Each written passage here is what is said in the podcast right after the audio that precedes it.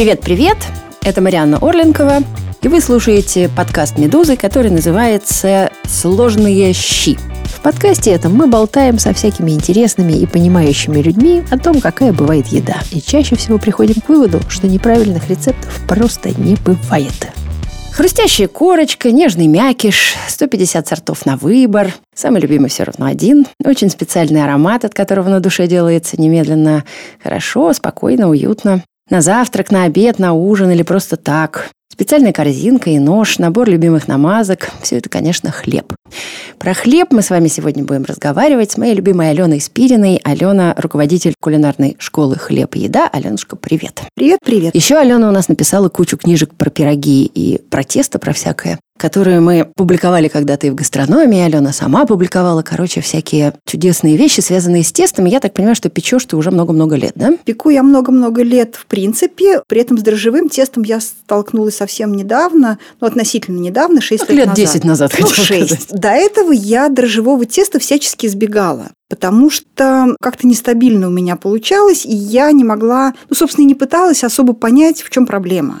И как только ты понимаешь, что ты делаешь не так, то все налаживается и с дрожжевым тестом, которое для пирогов, для плюшек, булочек, рулетов, так и, собственно, с хлебом тоже все налаживается. Ну, то есть человеку не пекущему стать человеком пекущим не так сложно, как все обычно думают, правильно? Вообще не сложно. Вообще не сложно, потому что все лежит в зоне понимания. То есть как только тебе один раз объясняют какие-то такие ключевые принципы, все понятно, все на уровне, с одной стороны, здравого смысла, с другой стороны, органолептики. Какое а, страшное слово вот органолептика, это органолептика. Да, да, да. Пощупать, понюхать, попробовать на язык. Для начала посмотреть глазами. Вот тебе и вся сложная органолептика. Мне кажется, что это из разряда, когда вот один раз увидеть лучше, чем сто раз прочитать. Да? То есть даже, например, какой-нибудь человек, который обучает так, чтобы ты видел, что он делает, значительно лучше, чем если ты это читаешь. Да? То есть вот есть какие-то слова еще хуже, чем органолептика. Например, я помню, что я никогда не могла понять, что такое округлить тесто. Это правда. Вот действительно лучше один раз посмотреть, как это делают другие, а еще лучше, когда ты это делаешь при ком-то, и тебе просто физически ставят руку. То есть говорят, что вот держи руку не вот так, потому что округлить – это придать куску теста форму шара. Но придавая эту форму, нужно еще сделать так, чтобы у шара была туго подтянутая поверхность. Такая это вот прям... нереально. Вот сейчас бессмысленно совершенно ну, это все общем, объяснять. Ровно три, ну там три, да, движения, нужно и один ты раз все понял. понять, ага. что от тебя хотят. И тогда все становится на свои места, главное, что раз и навсегда. Ну, давай мы сначала с тобой вообще про хлеб поговорим. Не то чтобы прямо вот эти небожители, которые его сами пекут. Причем, более того, еще пекут без хлебопечки. У меня все такие люди говорят, ну, для того, чтобы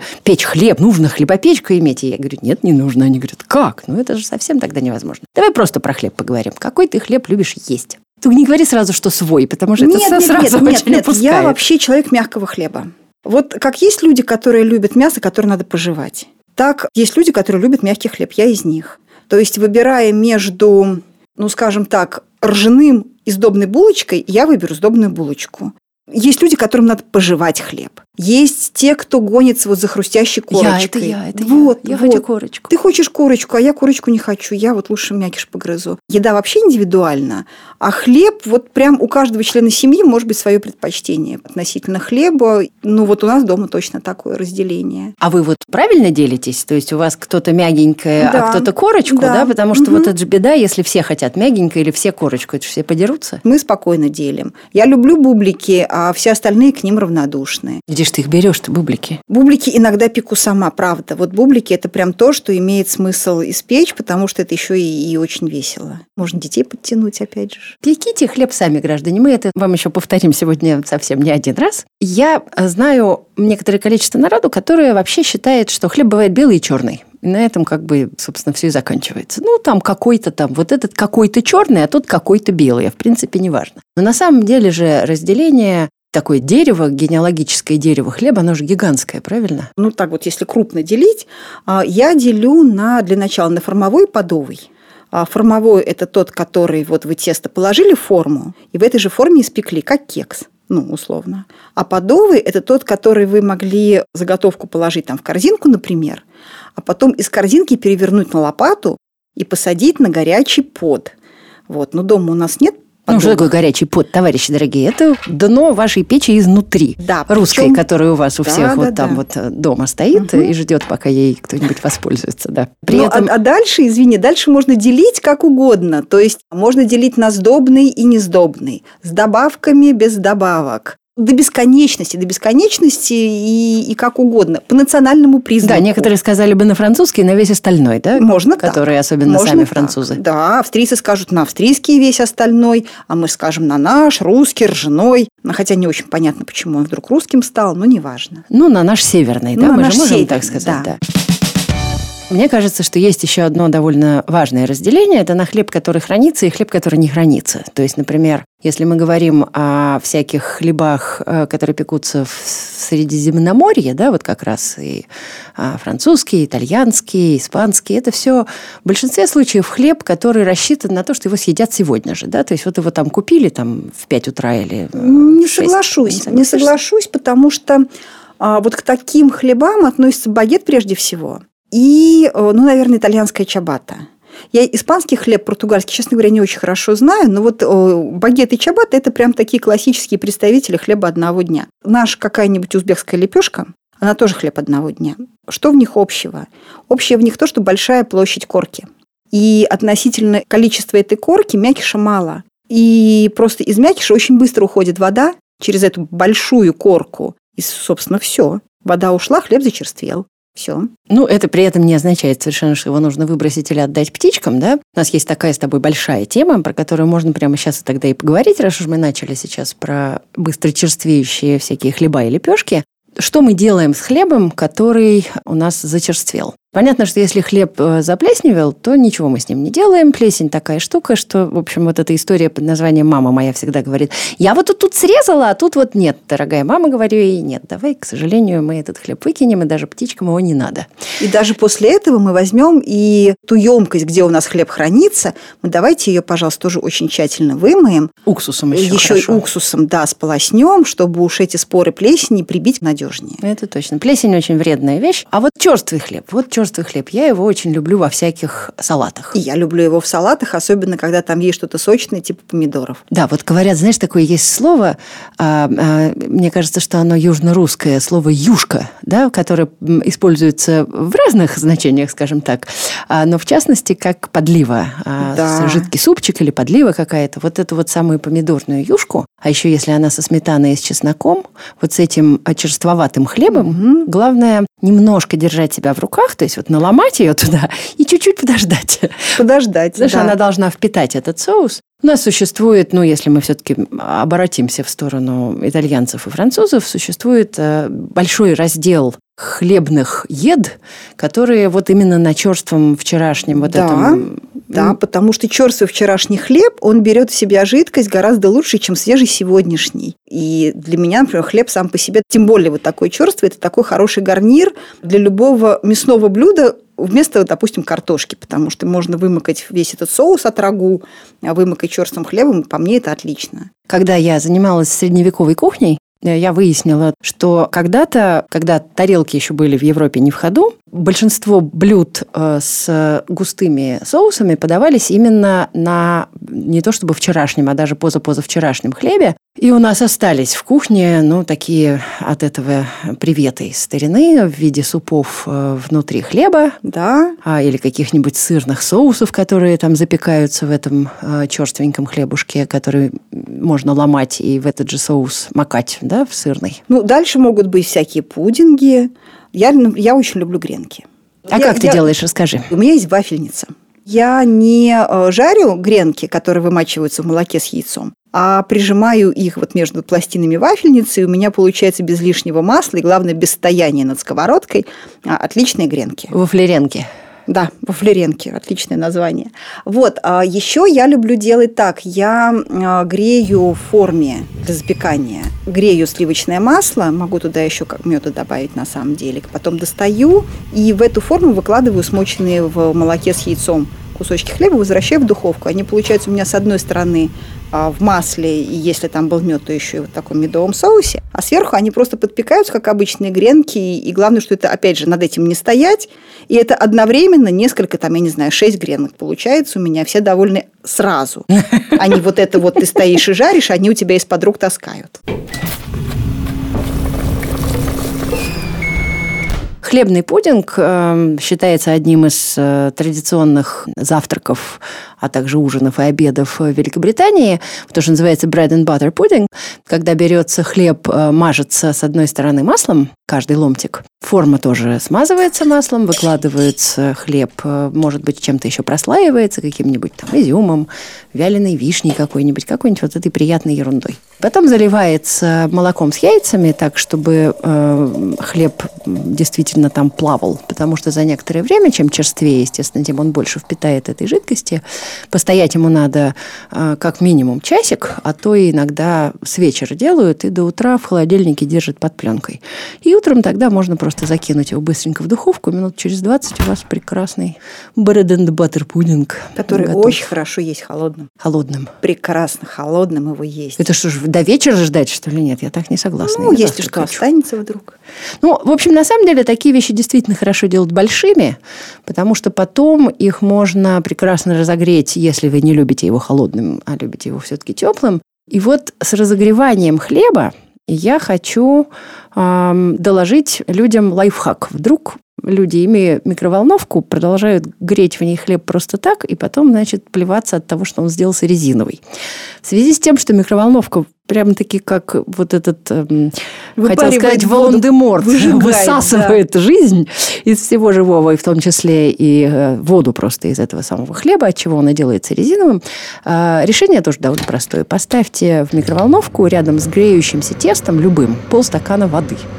И тогда у вас из микроволновки вдруг выходит как прямо свеженький, тепленький хлебушек, тесто, как будто только что выпеченное. Можно в тостере греть, можно на сковородке под крышкой, можно сбрызнуть водой в духовку поставить, можно никак не греть. Но единственное, что я всегда говорю, что мы не храним хлеб в холодильнике.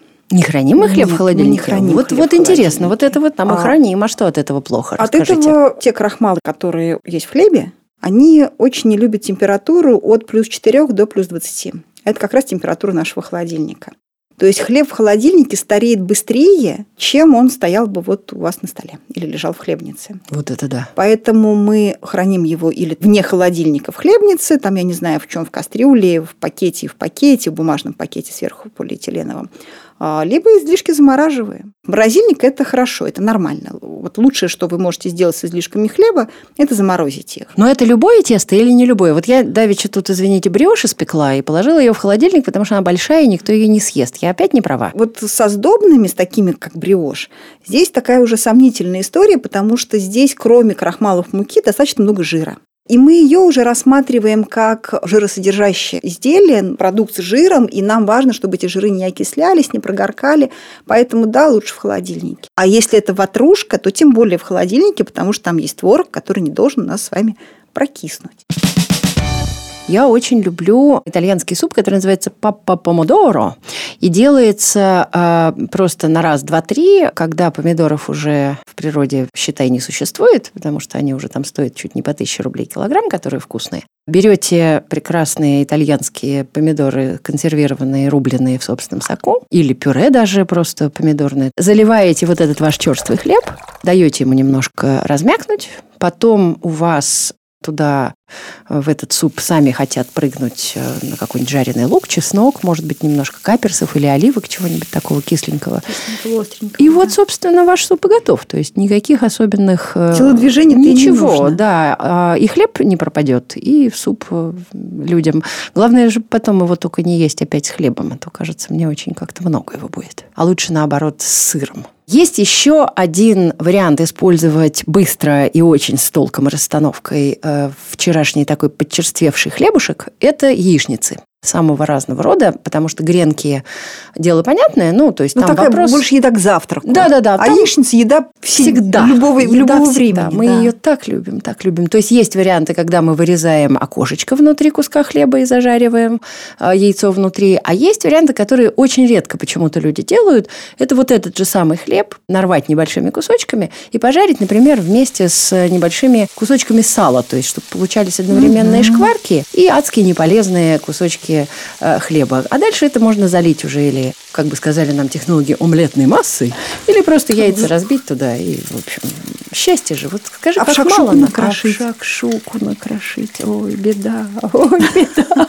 А, да, люди, конечно, которые не едят хлеб, потом, когда вы хотите его есть, вы уж покупаете какой-нибудь хороший, Хороший, вкусный хлеб. да. И это внезапно такое счастье, невероятное просто. Начинается вот эта вот такая тонкая грань под названием «Я фанат здорового образа жизни, я не ем дрожжи». Я ем весь бездрожжевой хлеб. Давай, Ален, спой нам песню про бездрожжевой один, хлеб. Один куплет. Один куплет. После выпечки весь хлеб бездрожжевой. Да, почему-то есть ужасные какие-то страшилки про то, что э, дрожжи термофильные, не термофильные, угу. что это какой-то страшный враг здоровья, и что сейчас все немедленно побежали есть хлеб, на котором написано слово бездрожжевой. Что на самом деле неправда, потому что бездрожжевой у нас с вами ирландский содовый хлеб, а бездрожжевая у нас с вами маца и, ну, лаваш, наверное. Лаваш вот этот тоненький. тоненький. Да, толстенький, тоненький, уже толстенький, очень уже дрожжевой. очень даже дрожжевой. Все, что мы с вами делаем на закваске, мы отдаем себе отчет, что там живут дрожжи, причем разнообразные. Не те, которые в пачке вот один штамм вывели, таких, которые а, морально устойчивые, всегда нам дадут хороший подъем хлеба. А там, кто поселился, тот и поселился, кто залетел, тот и залетел, и живет себе прекрасно. Ну, то есть, что такое закваска? Давай мы, на самом деле, вот объясним Закваска, людям, которые не пекут. Если мы говорим о той закваске, которую мы выводим у себя дома. Это смесь воды и муки, которые образовали собой, как только мы их смешали, хорошую, комфортную, питательную среду для самых разных микроорганизмов. Вот тех, которые в воздухе летают. Тех, которые в воздухе летают. Дикие те, которые, дрожжи. те, которые на муке живут, потому что уже на зерне полно всякой живности, глазу невидимой. И когда им стало тепло и, И сыро, мокренько, и да. мокренько, они давай бурно размножаться, и сначала вылезают гнилостные всякие, все это дурно пахнет, потом потихонечку просыпаются молочно-кислые, начинают там активную всякую жизнь, потом дрожжевые, и вот они там устраивают себе симбиоз. И у вас закваска ваша домашняя, она может быть а, более молочно-кислая, а может быть более дрожжевой. Там уже нужно подстраивать для нее, создавать определенные климатические условия в зависимости от того, что вы хотите больше. Больше либо молочно-кислых, либо дрожжевых культур. Но нужно понимать, что и те, и другие там прям вот живут и хорошо себя чувствуют и процветают. И то, и другое племя геройски погибает в духовке. Вот это прям нужно отдавать себе отчет, что все умерли. Да, они, собственно, что сделали, дрожжи? Они подняли нам тесто, да? Они Да. выделили углекислый Они газ, выделили сделали углекислый пузырьки газ. собою. Да, более того, они, а, выделяя этот углекислый газ, они способствовали ферментации муки. И нам с вами важно, чтобы не только объем был у хлеба, но и чтобы мука, белок муки, успел стать хорошо ферментированным. Что это значит? Это значит, что длинная сложная белковая молекула была нарезана на более мелкие кусочки. И нашему желудочно-кишечному тракту будет проще переварить такой хлеб, чем тот хлеб, в который натолкали много-много дрожжей. Мука не успела э, ферментироваться, тесто увеличилось в объеме. Ура, ура! У нас же написано, когда тесто увеличится в объеме в два раза, там сформовать его и там через часок испечь. И получается нам невкусно, и получи, потому что не успела накопиться, не успели накопиться ароматы, которые тоже появляются под воздействием дрожжей, благодаря работе дрожжей.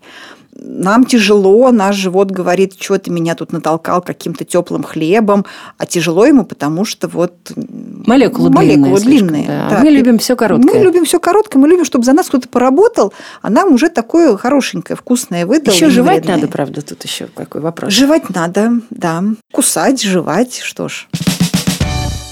У тебя есть вообще какие-то такие четкие представления, что с чем, например, нельзя? Вот какой хлеб с какой едой нельзя? Нет, такого нет, потому что это вкусовщина. Кто-то говорит, там, я люблю а, бородинский с селедкой. а я люблю белой селедкой. Ну, вот ты лично Алена да, Спирина любишь? Да, вот я лично вот Алену да. Спирину люблю белой селедкой. Причем вот не батон нарезной, а тот, который кирпич, самый простой, который еще пойди поищи. Угу. А вот борщ я люблю с Бородинским, ищи я люблю с Бородинским. Ну вот, это прям вкусовщина-вкусовщина. И есть, мне кажется, такие сорта хлеба, такие модные, там, с вялеными помидорами, с оливками, с тыквой. Они характерные. Вот они требуют подумать, с чем их хорошо подать. Но мне кажется, что блюдо, которому модные, это подойдет. Да, модные хлеба, они в большинстве случаев э, мажут ручкой вину, например, какому-нибудь да, сырам, сы- да, сырам, вот этому всему. Да, каким-то таким, может быть, хитрым намазком. Я когда делаю какие-нибудь ужины званые, самыми первыми всегда уходят брускетты с помидорами, базиликом и оливковым маслом и чуть-чуть каким-нибудь белым сыром сверху прикрошенный, угу. особенно если это сыр, например, овечий.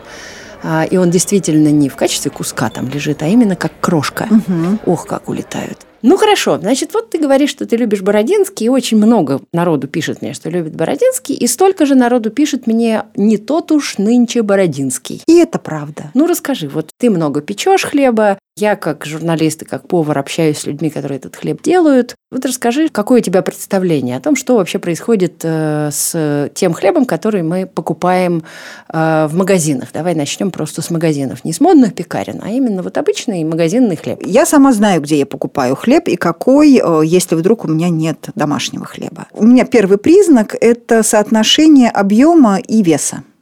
То есть, если я вижу перед собой большой пухлый батон – беру его в руки, а он весит нисколько, что-то в нем не так. Наверное, в нем слишком много дрожжей, как Наверное, было, в нем да? слишком много дрожжей, и, скорее всего, там еще добавленный глютен, добавленная клейковина для того, чтобы он стал очень пористым, чтобы он воздух очень хорошо удерживал. И он получается такой надутый шарик, на самом деле пустышка, и ты его режешь, он у тебя вот так сминается в руках, а потом также пупс расправляется, а тела в нем нет. На тех хлебзаводах, которые еще работают с советских времен и по старым технологиям, вот там прям хорошо. В регионах часто бывает с заводским хлебом гораздо лучше, чем в Москве, просто потому что там еще могут оставаться какие-то старые технологии, э, соблюдается все, все то, что написано и прописано, и, и как-то все нормально. И этот хлеб иногда вкуснее и ведет себя приличнее, чем хлеб из как бы модных пекарен, где его замешивают из, э, там, я не знаю, смешав смесь из мешка с водой, и вот там быстренько испекли. Давай мы с тобой послушаем. А, мы попросили Юлию Леликову, технолога предприятия общественного питания, чтобы она нам рассказала, какие добавки бывают в хлеб, э, чем они хороши, чем плохи. Давай послушаем. Да, это интересно. Самыми распространенными добавками в хлеб являются соль и сахар. Именно они создают вкус ароматику будущего изделия. Часто на этикетке, например, мы можем увидеть такие добавки, как сорбиновая кислота, которая увеличивает срок годности изделия, или, например, аскорбиновая кислота. Она применяется уже для производства а, пшеничных сортов хлеба, например, таких а, как батон нарезной, для того, чтобы отбелить мякиш и сделать мякиш более белым. Конечно, заводской хлеб без добавок существует существует. Вообще это абсолютно предвзятое отношение многих покупателей и представителей средств массовой информации о том, что на хлебзаводах все в общепринятом каком-то порядке добавляют различные добавки в хлебобулочные изделия. Нет, это не так. Как я уже сказала, основными добавками являются соль, сахар, который ставит вкус и ароматику, аскорбиновая кислота, может быть сорбиновая кислота, а также гликовина, которая используется в качестве улучшителя направленного действия, который борется со многими проблемами муки. Чтобы ответить на вопрос, почему хлеб может храниться долго, нужно сначала внимательно изучить упаковку. Качество и сроки годности хлеба в первую очередь зависит от качества упаковки. 90% успеха – это именно качество упаковки. И только 10% – это различные добавки и химия. Срок годности хлеба сильно зависит от внешних факторов, например, влажность. Даже если мы возьмем хлеб, сделанный всего лишь из четырех компонентов, такие как соль, вода, мука и закваска, испекем данный хлеб – и высушим и положим, например, в холодильник, где изначально влажная среда, то через какое-то время наш хлеб заплесневеет, и там разовьются не только молочно-кислые бактерии, но и плесневелые грибы. Второй вариант. Мы можем этот хлеб, который мы испекли, полномерно высушить в течение 6 часов, остудить и дальше убрать в герметичную тару. Такой хлеб будет храниться несколько дней. А может даже храниться и несколько недель, если мы этот хлеб после высушивания положим в морозильную камеру и заморозим. Определенные сорта хлеба предназначены для длительного хранения. Например, когда вы идете в поход или у вас нет возможности покупать хлеб каждый день, а есть возможность купить хлеб либо раз в месяц, либо раз в неделю.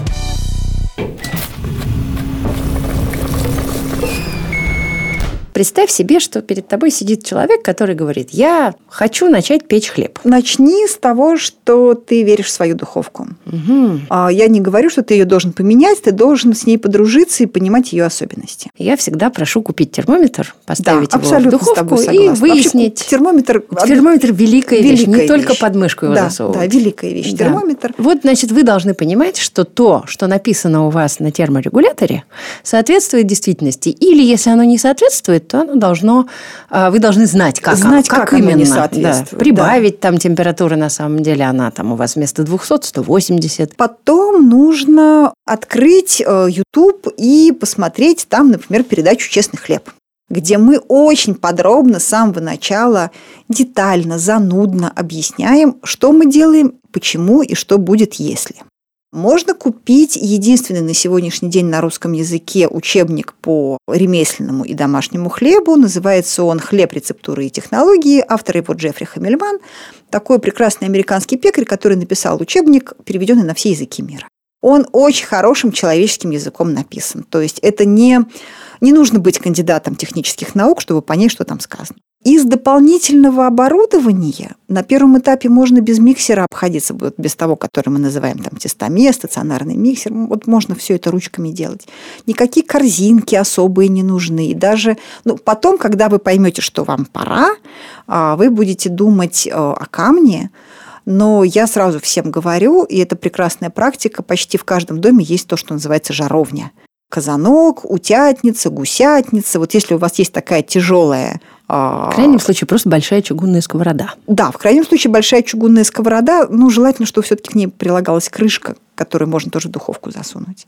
Вот. И это решает проблему и камня, и создания пара, и прям прекрасно. Вся Америка дома печет вот в таких жаровнях. Я, как человек не особо пекущий хлеб, наверное, все-таки в первую очередь порекомендовала бы найти рецепт, э, то, что называется хлеба без вымешивания – вот для первого самого вот этого ах, когда ты вот ничего не сделал, хлеб без вымешивания, это значит, да. что вы смешали определенное количество муки с определенным количеством воды, соли и дрожжей, пальчиком так перемешали немножечко, положили вот в такую вот жаровню, о которой Алена сейчас говорила, оставили на 24 часа, он там сам по себе эм, сформировался, взошел, сформировался, да. перемешался, все сам по себе сделал, и дальше вы его просто испекли. И вот этот первый ах от того, что ты можешь сам, ничего особенно не делая, испечь вкусный хлеб, еще нужно, как мы помним, сразу не хватать его, да, прямо вот горячие из печки, а дать это ему тоже остыть. это очень важно, да, это правда важно. Потому что остывший хлеб значительно вкуснее, чем прямо вот только что вот Да, выпеченный. только что выпеченный пахнет очень хорошо, прям вот невозможно, как пахнет. Но я поэтому пеку, если я дома пеку, я пеку в ночь.